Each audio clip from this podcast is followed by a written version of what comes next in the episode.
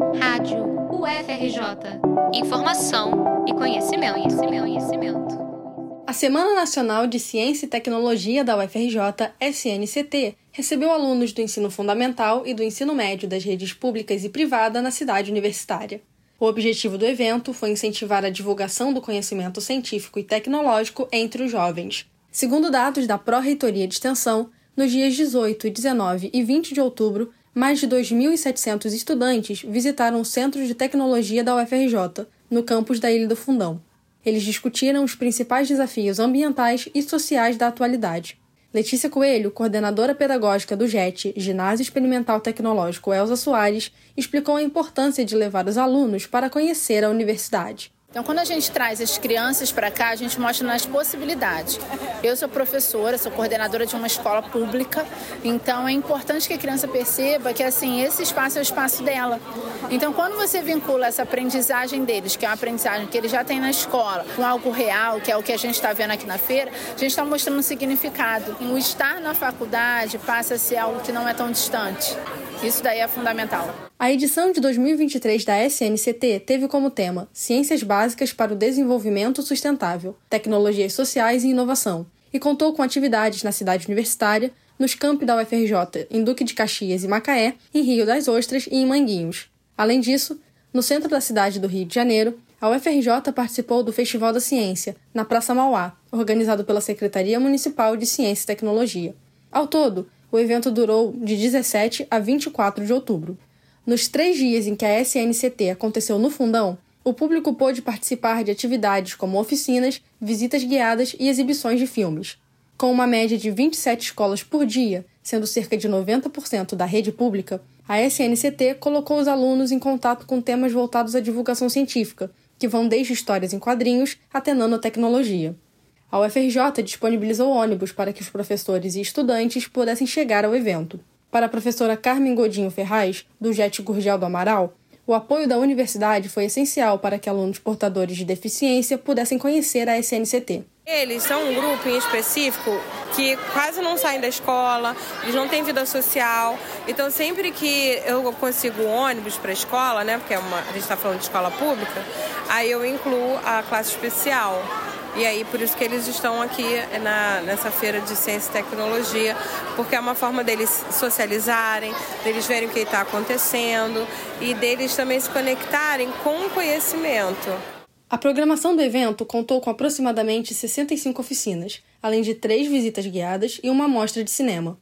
Microbiologia, neurociência, acessibilidade, anatomia, remédios e fármacos, alimentação, patrimônio cultural, sustentabilidade, fake news, diabetes, autismo, águas e oceanos, lixo e educação ambiental foram os principais assuntos em pauta na cidade universitária.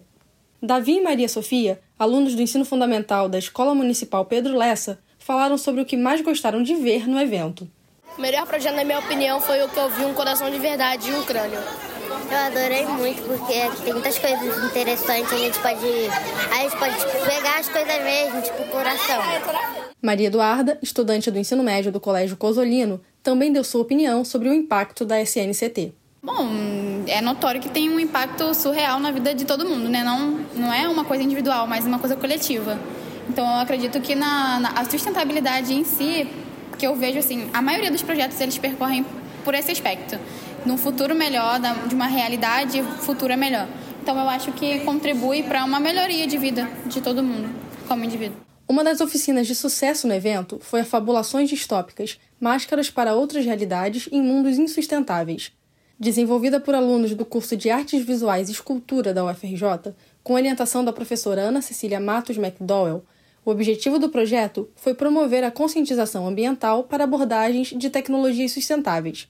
Na oficina, os visitantes experimentaram máscaras artesanais que acionavam máscaras de realidade virtual. Com essas máscaras, desenvolveram histórias a partir de personagens virtuais já existentes, como o Tempestuoso e o Plasticônico. As alunas de artes visuais Michele Cristina e Luísa Carneiro Pessoa falaram do desafio de adaptar a linguagem científica a um público infantil.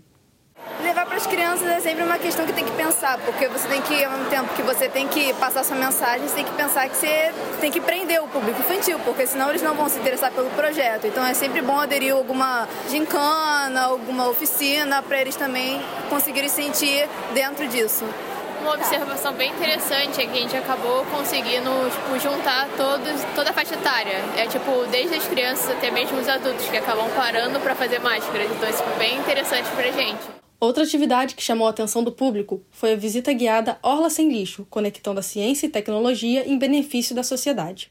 O projeto, que integra áreas como engenharia ambiental, biologia, sensoriamento remoto e sociologia, desenvolve soluções para o lixo flutuante na Baía de Guanabara, articulando saberes tradicionais de pescadores locais.